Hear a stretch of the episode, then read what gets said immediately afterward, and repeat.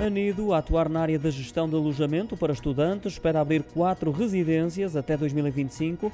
Ficarão localizadas nas duas maiores cidades do país, Lisboa e Porto. Para além disso, esta unidade da Round Hill Capital, para este segmento de mercado, acaba de integrar a Smart Studios na sua plataforma operacional trazendo assim mais 2 mil novas camas para alojamento ao seu portfólio.